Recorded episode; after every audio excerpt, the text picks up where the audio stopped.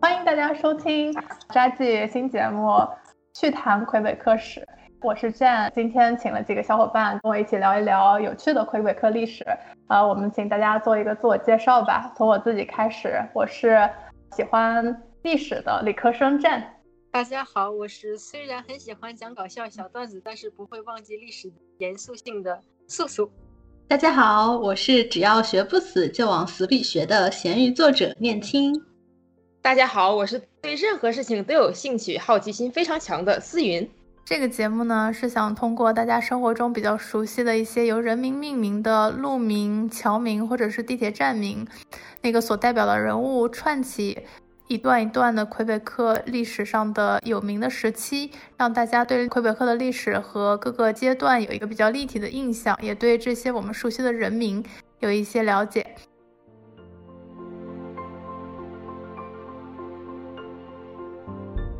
大家好，这一期呢，欢迎大家跟我们一起来聊一聊让泰隆。大家对让泰隆这个名字已经非常熟悉了，大家最知道的可能就是蒙特利尔的这个让泰隆市场。其实呢，有三样东西在蒙特利尔基本上都跟让泰隆有很大的关系，然后这三样东西的名字呢也是呃相互关联的。最一开始呢，就是在一九二七年的时候建造并且使用的一条呃非常长的贯穿蒙特利尔东北到西南方向的一条路。就是灰让塔龙，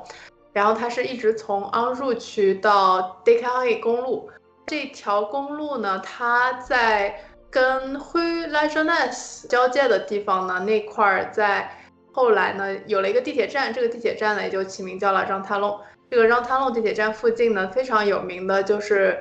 蒙特利尔这个小意大利区的露天市场，他们自称是北美最大的一个露天市场。当时一开始的时候，呃，开始建造使用的时候，确实是完全露天的。在两千年改建之后呢，有一大部分成为了室内的。它因为全年开放，然后有非常多的商贩，货品也非常丰富，是蒙特利尔人真的非常爱去的水果、蔬菜以及各种货品的市场。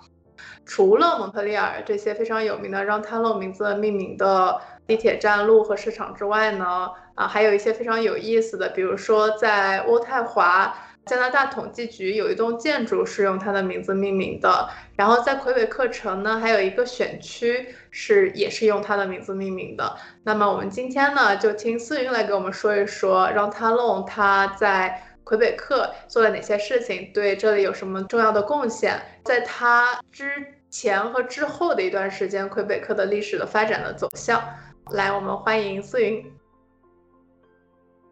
观众朋友们，大家好。那么今天呢，就由我来给大家讲，在让大隆时期所发生在我们所在的这片土地上，也就是新法兰西的一系列事情。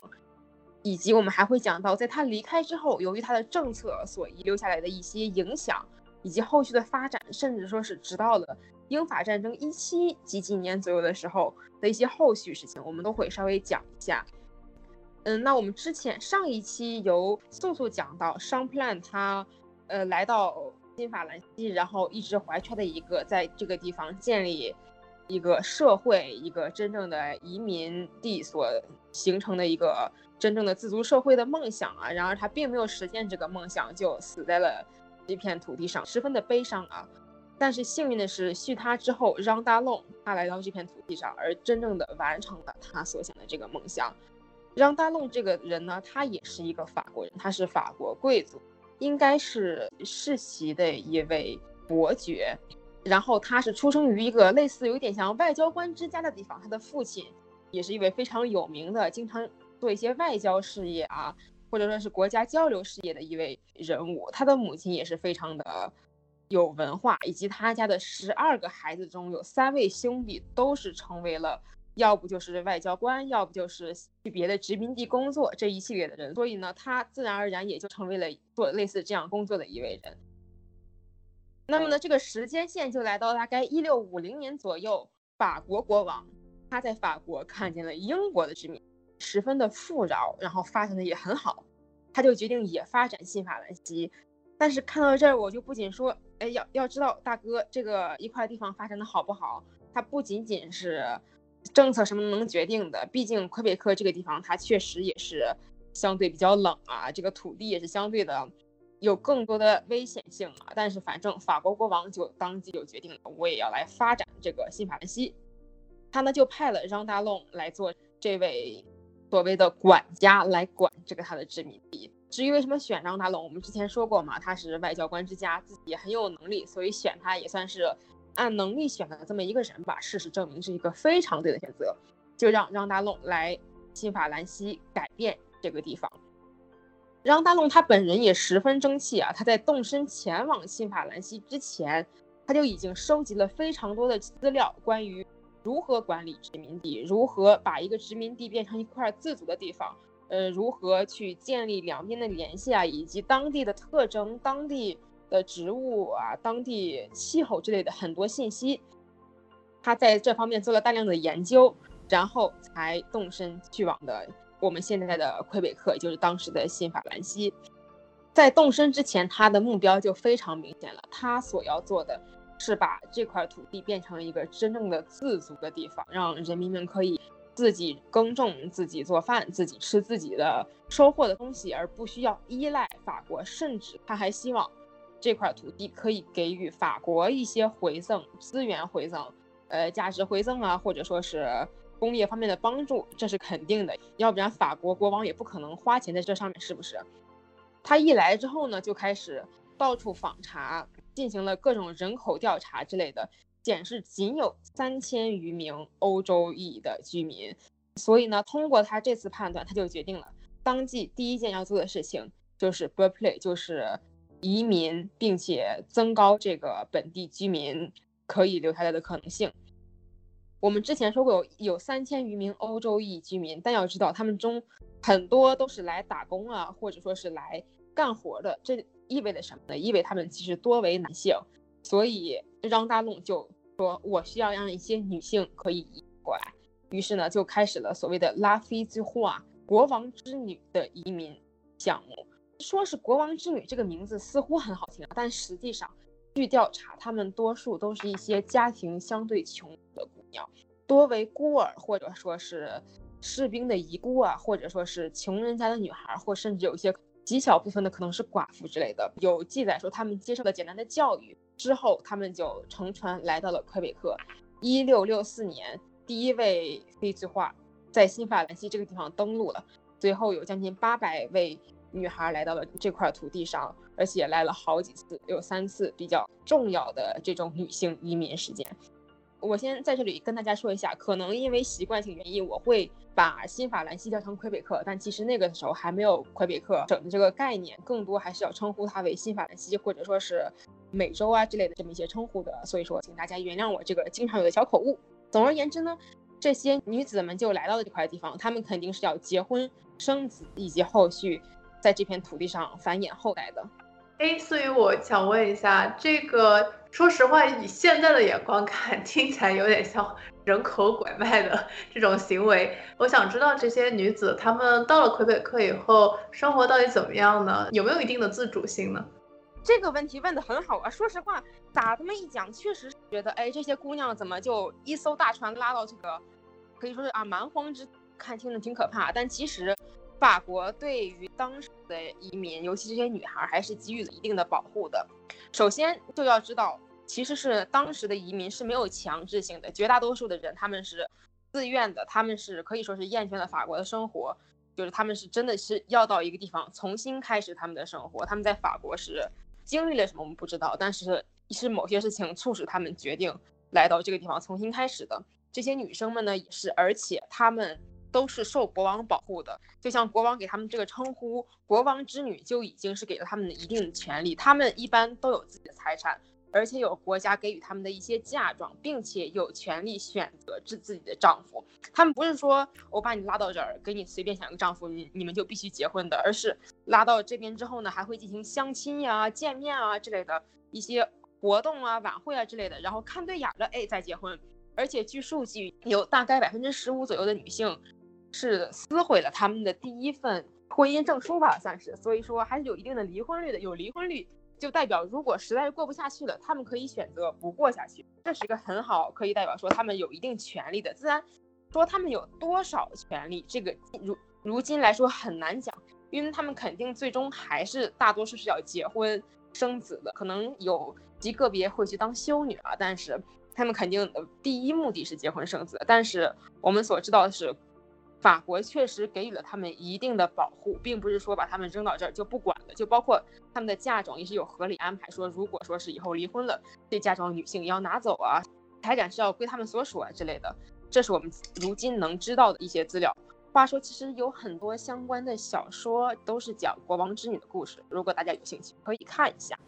还有一个问题就是上一期的时候，我们讲商普兰的时候有提到啊，商普兰的妻子其实在。商 plan 整个在呃这里的活动当中起到了一定的作用。那让插龙时期有没有比较重要的女性角色对这块历史的发展也有一定的作用呢？这么说的话，还真有一个非常重要重要的女性角色，只不过呢，她并不是让大龙的妻子，她是一位修女，她的名字叫 Marguerite Bourgeois。说这个名字大家可能就觉得很耳熟啊，可以给大家稍微的提。一下，就是如果家里有小孩或者在上学的同学们，有蒙特利尔有一个很有名的教育局叫 Commission Scolaire Marguerite Bourgeois。从此我们能看出来，这位女性她在教育方面是有很大的成就的。确实，她是被誉为魁北克教育之母的一位修女。她也是出生于法国，后来移民到新法兰西。后来她到新法兰西之后，由于当时经常有一些小征战和土著居民的征战，并且在那个时候。很多人对卫生方面的问题都不是很重视，再加上移民后的病毒问题，婴儿的死亡率很高，人口很稀少，而且生活环境很恶劣。所以说，马克黑布拉他就计划说是建一座教堂，并且在这所教堂里边开始教当地的很多孩子啊、妇女啊，教他们一些卫生问题，教他们一些相对的生活问题，以及对他们进行一些最基础的课程，让他们识字、读书。并且他还算是建立了第一个类似课堂、类似学校一样的东西。他的这些事情对当时新法兰西的教育起了很大的作用，并且一定程度上在当时那种环境极其恶劣的情况下，减少了婴儿死亡率。这是一位非常非常重要的女性，她的一生都是在进行教育事业。所以说日后我们就把她誉为教育之母，不仅以她的名字命名了蒙特利尔。算是像是拉辛呢、瓦赫丹呀，包括是拉萨了呀，甚至是 g o d e n a g e 的很多地方的教育局这么一个大局，以他的名字命名，并且还在蒙特利尔的老港能看到他的雕像，并且在很多像是教师节之类的日子，人都会提起他。这就是这样一位非常重要的女性角色啊。总而言之，在这些人的一起努力下，让大龙算是建立起了他的第一个类似社会的一个形态的。城市吧，呃，并且他还给当时的家庭们颁发了土地，就是因为要知道，尽管加拿大这个地方有土地，但是它是很 so wild、很野生性的，没有清理，没有经过一些整理是难以耕种的。让他用就哎，借我来，就带人把这些土地给清理了出来，并且按需分配给了家庭，让他们可以自己耕种，或者说是在上面盖房子啊，都可以。这一定程度上帮助了当时的农业发展。他还进口了一些牛、马、猪之类的，像是从新西兰那边呀，或者说是各个地方进口了一些牲畜，发展了当地的畜牧业，还从法国引进了马和羊之类的。总之，这些东西以前不能说没有，但是，呃，只能说在这片土地上没有大规模的畜牧业，只有一些野生的那种动物比较多吧。而在杨大龙的努力下，畜牧业也得到了发展。话说，如今魁北克的猪肉这个养殖在全世界都是很名列前茅的，有很多猪肉甚至要出口到其他的国家，包括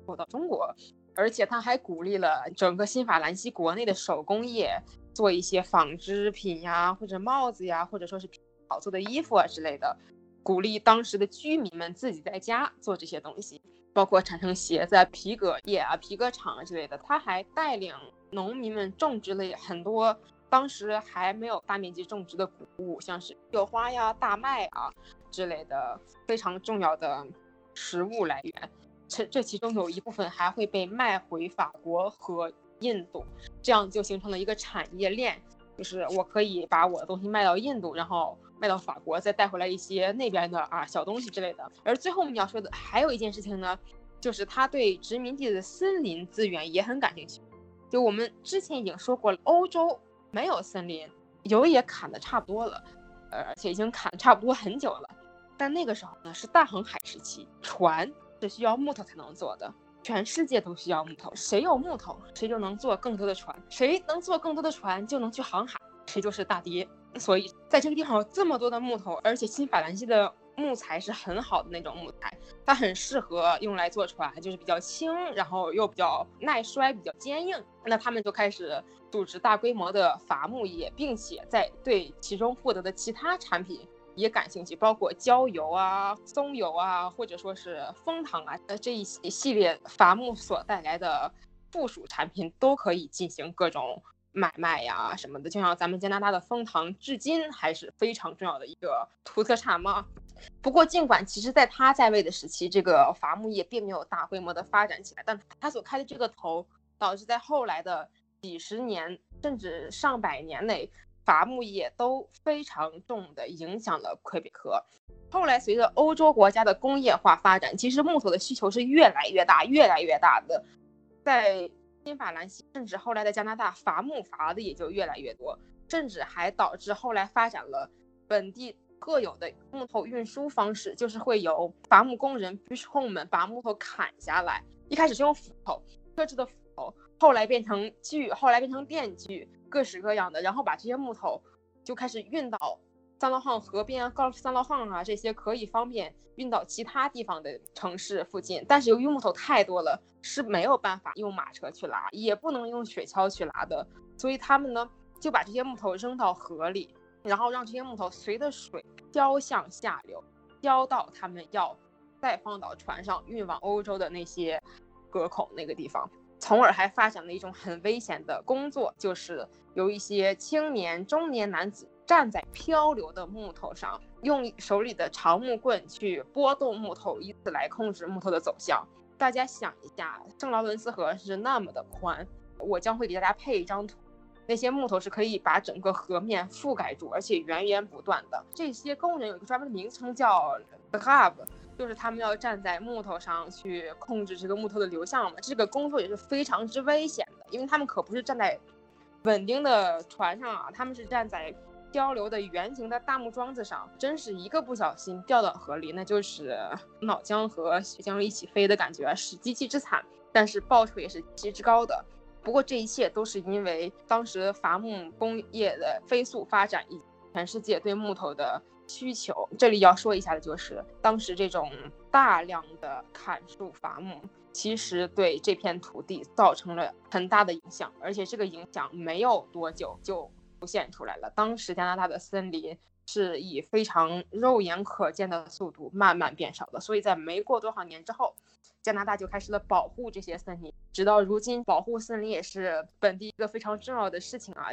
但是这一切都是后话了。嗯，除了这些之外呢，让大弄也持续发展的渔业。嗯，因为这个地方有很多像是三文鱼啊，甚至说是巴沙鱼啊，甚至之类的很多非常肥美啊、非常重要的鱼，而且鱼也是一个非常重要的食物来源和出口货物嘛。所以说，它也发展了一些捕鱼的技术，进一步的帮助了本地居民可以自给自足。它也在蔬果方面进行了一些改革，但是其实。效果并没有之前的一些明显，因为不得不说，本地这片土地确实不太适合这方面的农作物啊。直到如今，可能也就是一些浆果在如今的魁北克可能长得比较好，毕竟它确实还是比较冷的啊。它还发展了铁矿之类，总之全方位发展。尽管在他所在的几年可能没有完全完善，但真正的做到了让这片土地开始自给自足。那在自给自足之后呢？他该干什么呢？自然不在土地上好好过日子了，那肯定是已经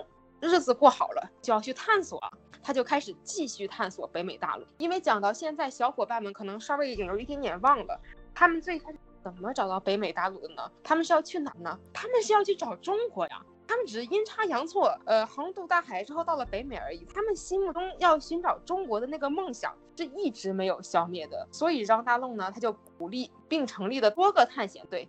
四面八方，真正的是四面八方寻找通往西海的道路，希望能再找到印度。继而找到中国。在一六七零年呢，他批准了一位著名的探险家 h o b e r t g a v a l i de la Salle 向南寻找通往中国海的道路。同年呢，他也让了三驴宋到了别的地方也去寻找中国，等等等等。然而不幸的是，他最后都并没有找到。这些探险队大多走着走着就走不下去了，停在了如今的芝加哥市，在那个地方建立了贸易站啊之类的。但是他们都没有找到中国，自然我们如今是知道他们是找不到的。哎，那你刚才提到有一个叫拉萨勒的人，他跟我们蒙特利尔现在的拉萨勒区有什么关系吗？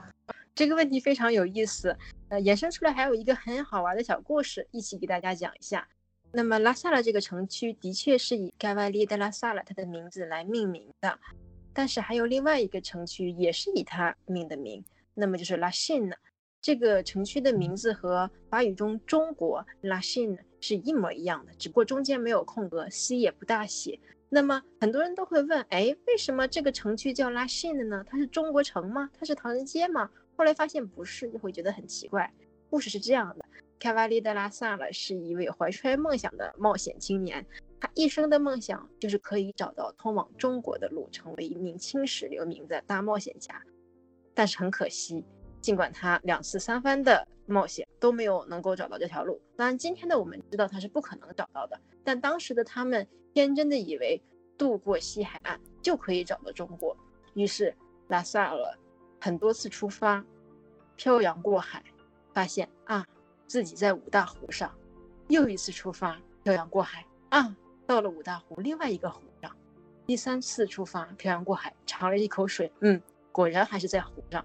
最后他们只能无功而返，拉萨勒就此郁郁寡欢。他的属下看他实在是太过于可怜，于是在他本身的封地，也就是拉萨勒的旁边的西面，指了另外一块地，说：既然你那么想找到中国，但这一辈子都没有找到，那么就把这一块土地。送给你，命名拉信呢，圆你此生一个梦想吧。从此之后，拉信呢就叫拉信呢，而拉萨了以他本人的姓氏命名，拉萨了。从这个故事我们可以看出，寻找中国真的是当时的冒险家一个非常非常重要的梦想啊。嗯，故事讲完了，下面我把这个话语重新送回思思手里，请思思继续。刚刚这个故事确实十分有意思啊，而且听完也是让人十分的感慨。就是这么一个梦想，导致了他们那么多人的追逐，以至于如今我们还能在这个城市里看见所留下来的痕迹啊。但是总而言之，让大龙在新法兰西上进行了四面八方的探索，尤其试图通过阿卡迪亚寻找通往大西洋的路线，但是都没有成功。那我们说了这么多，小伙伴们是不是觉得？张大陆他做了这么多事儿，他是不是一生把一生都献给了新法兰西呢？其实并没有，他在新法兰西的时间短短几年，不过五年半而已。但就是这五年半的时间，他的所有作为基本是改变了新法兰西风貌以及所有的习俗，所有的。社会构造全都被他给改变了。他后来是因为病痛原因不得不回法国，就是他生病了，而且他感觉到自己已经快要不行了，他就向国王申请，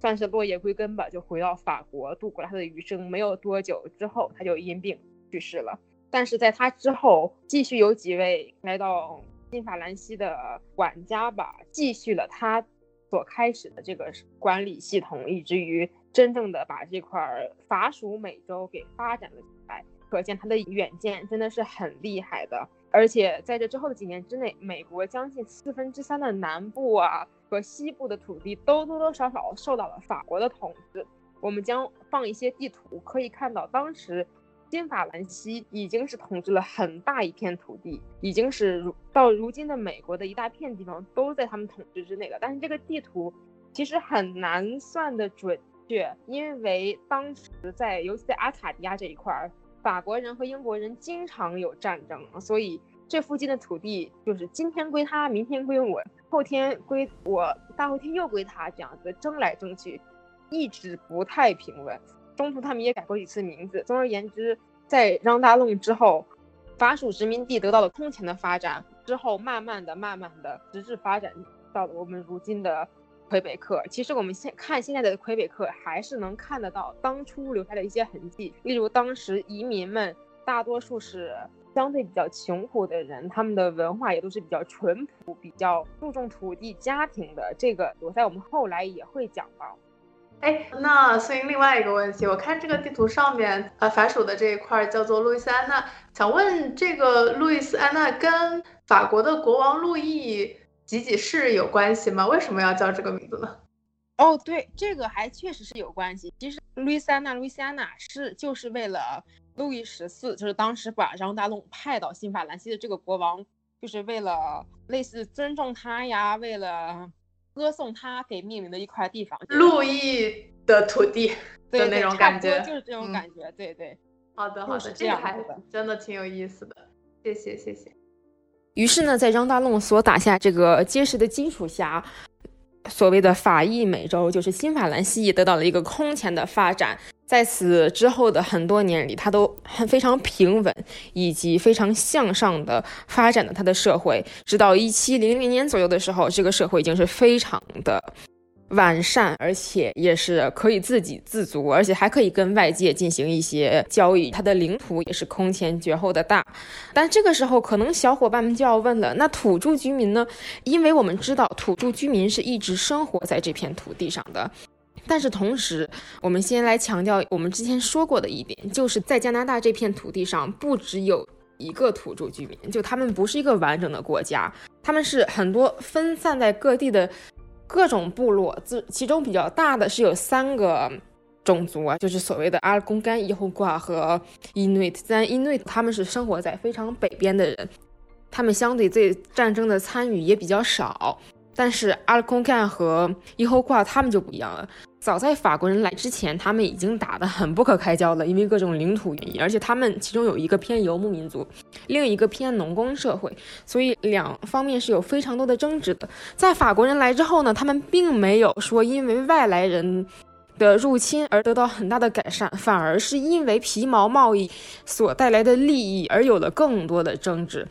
而这个时候，无论他们怎么想，他们都不得不清楚地意识到一个事实，就是经过了这些年的发展，现在的新法兰西已经不是他们可以抗衡了。这个实实在是十分令人悲伤，但是确实他们也很清楚地意识到了这一点，他们已经不能说是攻打欧洲人，胜算已经变得。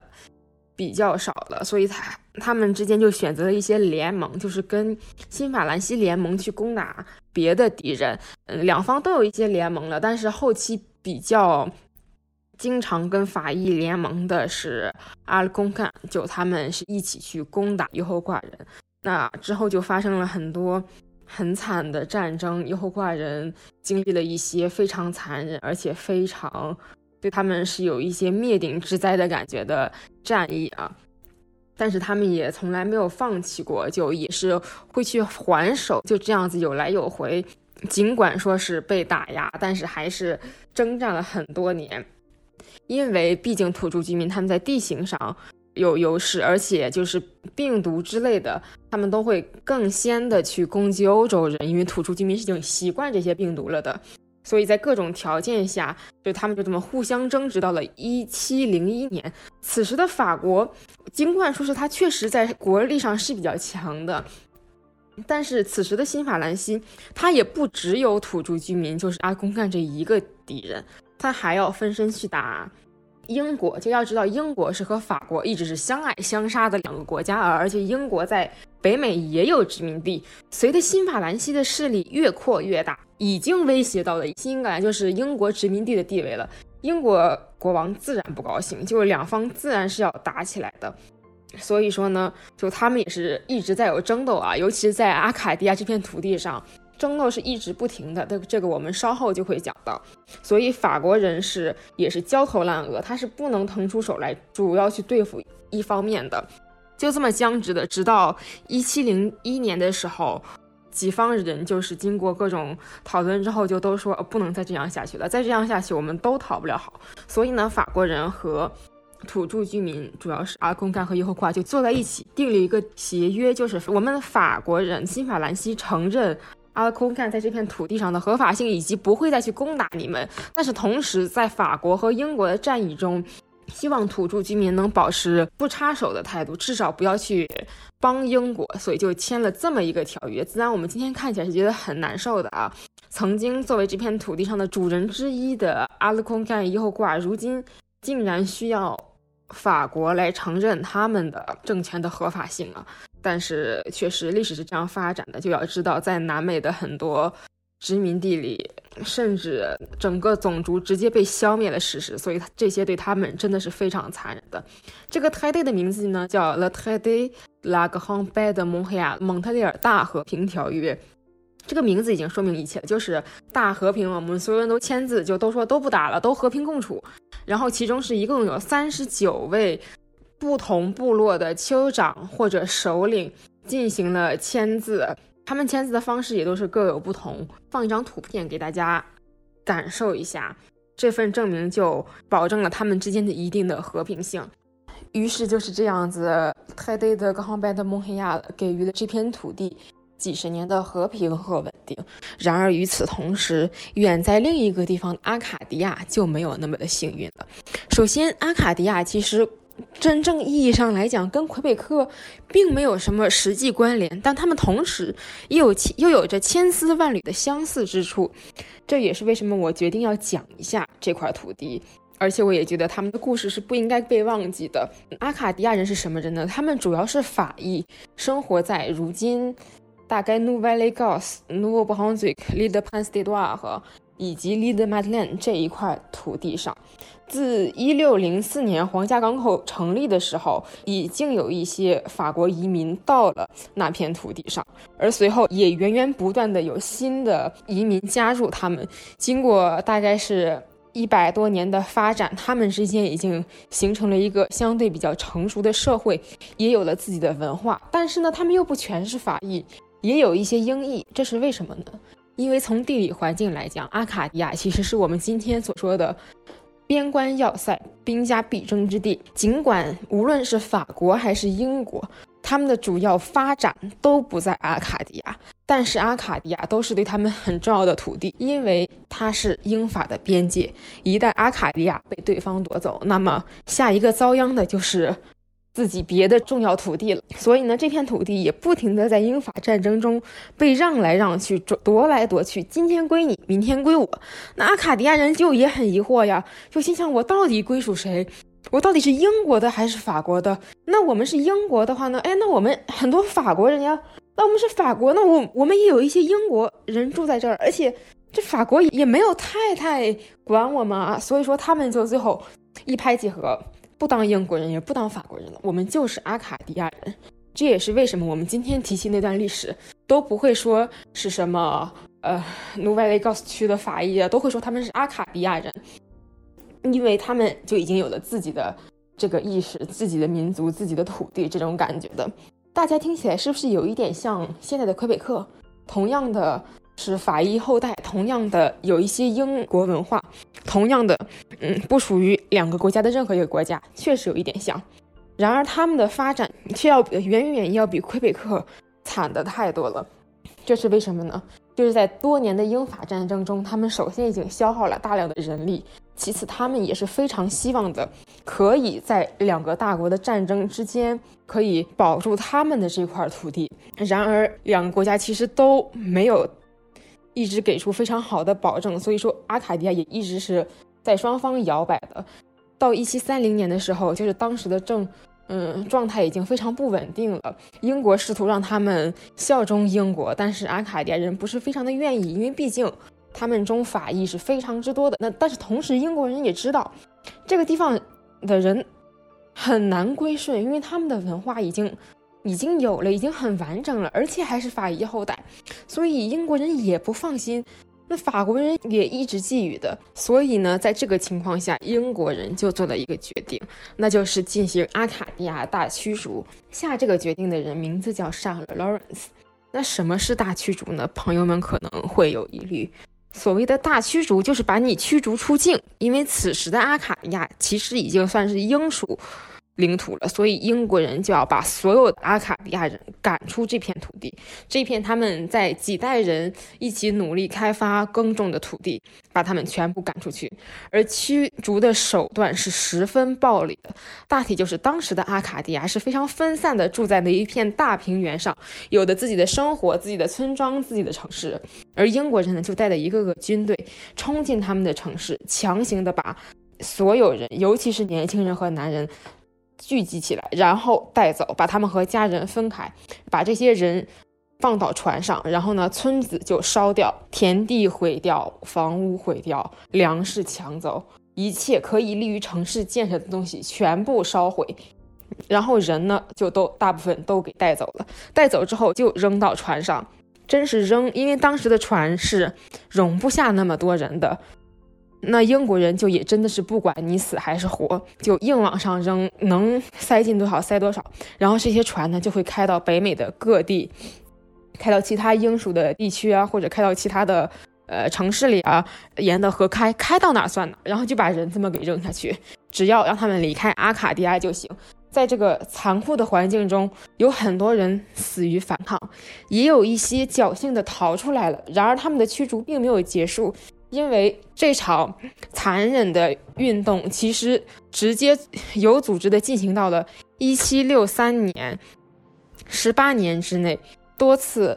对阿卡迪亚人进行了类似的迫害。不过主要的驱逐时间是一七五五年了。有一些逃出去的人也会被第二次驱逐，而这些被带往世界各地的人中呢，也有一些会被带去英国。就是如果你反抗的很厉害的话呢，有一些甚至会被。带到法国，而这些人因为非常恶劣的生存环境和英国人的一些虐待，他们多数都会死于途中。据记载，在当时居住在阿卡迪亚地区的一万八千人中，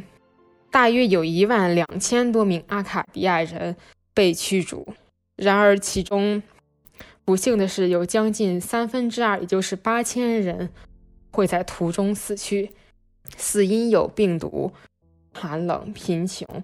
营养不良、沉船，以及在反抗的时候被杀害。而他们这些幸存者就会这样子漂流在世界各地，在一个新的地方，绝望地看着这这片土地。他们也很清楚，或许此生都再也找不到自己那些失散的家人了。这场驱逐直到一七六三年，七年战争的结束，才真正的画上了句号。英国也允许阿卡迪亚人重新回到他们的领土上。此时，在外流浪了数十年的当年的那些幸存者，纷纷的是背上自己的行囊，试图回到自己的家乡。然而，非常不幸的是，当他们跋山涉水，终于回到自己曾经的家园的时候，他们所看到的是自己曾曾经生活的土地已经被新的人民。所居住已经有了新的文化，于是他们无奈也只能继续迁移。他们之中的多数是最后留在了如今的努沃布亨最这片土地上。这个省，嗯，我们也知道，如今的努沃布亨最是整个加拿大唯一一个双语的省份。这或许也是当年那场大驱逐所留下的一个历史的痕迹吧。而剩下的一些阿卡迪亚人，就还是在魁北克。或者是说是在当年的阿卡迪亚地带，甚至是在美国的东海岸都有居住。我们如今都可以在那里找到一些阿卡迪亚人的后代。这就是一场非常残酷也非常令人难受的事情。在近些年来，加拿大在历史中承认了当年他们对阿卡迪亚人的迫害，并且表示了歉意。也是在那同年，他们也承认了自己对。土著居民的迫害，于是这场战争是真实存在，十分残忍，并且是被官方所承认的。对于这个事件，还有一部非常有名的作品《A v a n g e l i n 中文翻译是《伊万利亚》，这么一首长篇诗歌，是一位美国人所写的，讲的就是在阿卡迪亚驱逐期一位年轻少女的故事。这首诗歌是非常有名，并且。在很多国家传唱，而且被后来又翻拍成了电影，有 art，有话剧，然后还有小说，还有一些流行歌曲，都是以这个女孩命名的。就可以看到阿卡迪亚驱逐事件，当时在整个北美是很多人心中都留下了很深的印象，因为尽管说阿卡迪亚人大部分是法裔，但是他所代表的不仅仅是阿卡迪亚人，他代表了当时在北美这片大陆上一个又一个慢慢的形成了自己的文化，最后又不得不因为英法之类的大国之间的争斗而最终就被他们无缘无故的迫害了，就消失在了历史长河中。我们如今所在的魁北克其实是这么多类似文化中非常。幸运的可以留下来的的一个了，其中原因也自然有它本身一个比较强大、比较厉害的的一个省份的原因，但也有很多天时地利人和。在这里，我强烈的建议大家去听一下《a v a n g e l i n 这首歌。如果大家听得懂法语的话呢，是由 Annie Blanchard 这位歌手歌唱的，里面的歌词非常的感人，旋律也很好听，也算是本地非常有名的一首流行歌。这个歌大体讲的故事就是一位。阿卡迪亚的年轻少女 a v a n g e l i n e 她在她结婚的当天早上遭遇了阿卡迪亚大驱逐，并且被英国人强制的带走了她的未婚夫。她在整整二十年的时光中。跨越整个北美寻找他的未婚夫的故事，并且在这途中，他成为了一名医者、一名护士，不停的救死扶伤。然后最后在经历风霜的二十年后，他终于等到了英国放弃阿卡迪亚驱逐的那一天，并且在森林中，在一块石头上，他看见了一位垂死的老人。那位垂死的老人就是他二十年前的未婚夫。但是经过了这么多年的风刀霜剑之后，当年那个英俊少年，如今已经是。瘦弱不堪，而且老态龙钟。最后，她的丈夫死在了她的怀里，她也觉得她这一生可以算是圆满了吧。这一个非常悲伤的故事。这段歌词的最后两段，我给大家讲一下。Il est encore aujourd'hui des gens qui vivent dans ton pays et que ton nom se souvienne car l'océan parle toi。然后有一小段，最后几句是 Ton nom c'est plus que la gazette, plus que l'espoir d'un patrie.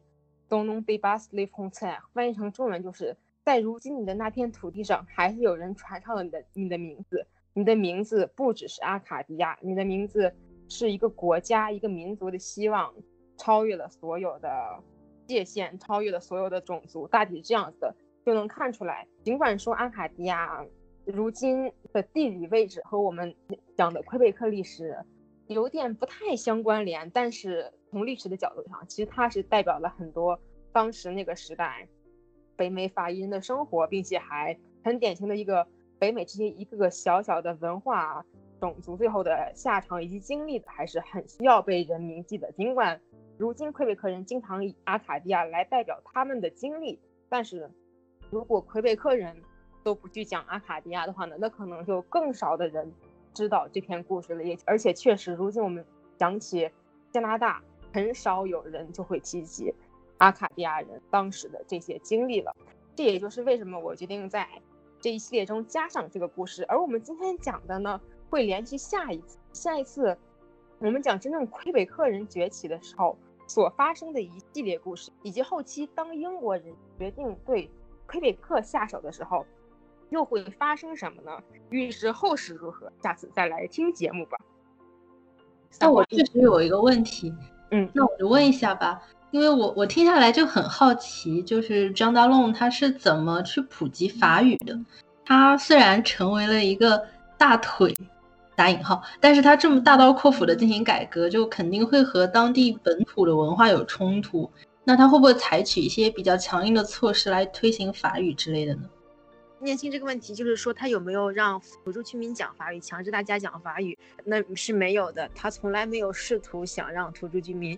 讲法语，甚至更甚，他根本就不想让土著民讲法语。那这就像上上几期我们的节目有讲到，就是说我们总是以为说加拿大和现在一样是加拿大这么一个国家，那么这个边界内就都是加拿大，这个边界内的土著居民就是加拿大人。但是就是土著居民不是这样，他们是有自己的部落的，他们是待在自己的小部落里，呃，小村庄里。并没有说占领了这整片土地。当时的新法兰西在土地上的发展，本身扎根的地方就和一些呃土著居民部落是不一样的。发展到了后期，土著居民自己也是十分明白，他们的这个无论是武力，无论是科技，还是其他一些能力，都是无法跟新法兰西呃来相比的。所以他们也是受到了一些迫害，很多土著居民被赶到一些小角落里。任其自生自灭。呃，如果这些土著居民还威胁到了新法兰西人的利益，那对不起，就没有自生自灭，就自灭吧，就没有生的可能性了。就是其实，呃。虽然这么说很可悲，但是在所有殖民者的眼里，这些土著居民其实就并没有什么太大的地位。所以不要说想办法去同化，能让他们自生自灭活着，就其实已经属于在当时这么说有点不好，但是很仁慈的一个殖民者了。对对，要知道在西班牙所统治的地方，以及包括新西兰这些地方，他们所实行的政策可是全部都给杀了，就。相对比起来，尽管其实以我们都觉得他们对土著居民的迫害已经很严重了，但是相对比起来还要好那么一点点。但是这个问题有一个补充，就是其实让大弄本人的态度已经比当时的很多别人好多了，他已经是允许土著居民和欧洲来的人通婚了。就这么讲也是很可笑啊，甚至需要允许通婚，因为在很多地方他们他们甚至不允许。本地的土著居民和欧洲来的人通婚的，但是当时已经允许了。下期我们会讲到这些通婚后所生下的混血儿，他们在加拿大这片土地上所发生的一些事情，以及他们是如何去保证他们的权益的。我们之前说的 Mark h e b o o k r a 他比较他的态度还是比较好的，他所组织的教会试图去同化土著居民，就是他们当时。欧洲人对于教育识字儿、说法语这件事情，就本身可能看的没有今天那么重，毕竟那是一个文盲率很高的时代嘛。所以说你说不说法语什么的，其实就也确实没那么重要。但是你信不信教，这个很重要。所以说当时欧洲人是对土著居民进行了大面积的所谓的 evangelization，就是用宗教去同化他们，试图让他们信基督教啊。同样的事情也在全世界各地发展。这个是他们确实试图做过的事情，而且其效果非常明显。如今的土著居民中有一大部分是信天主教的。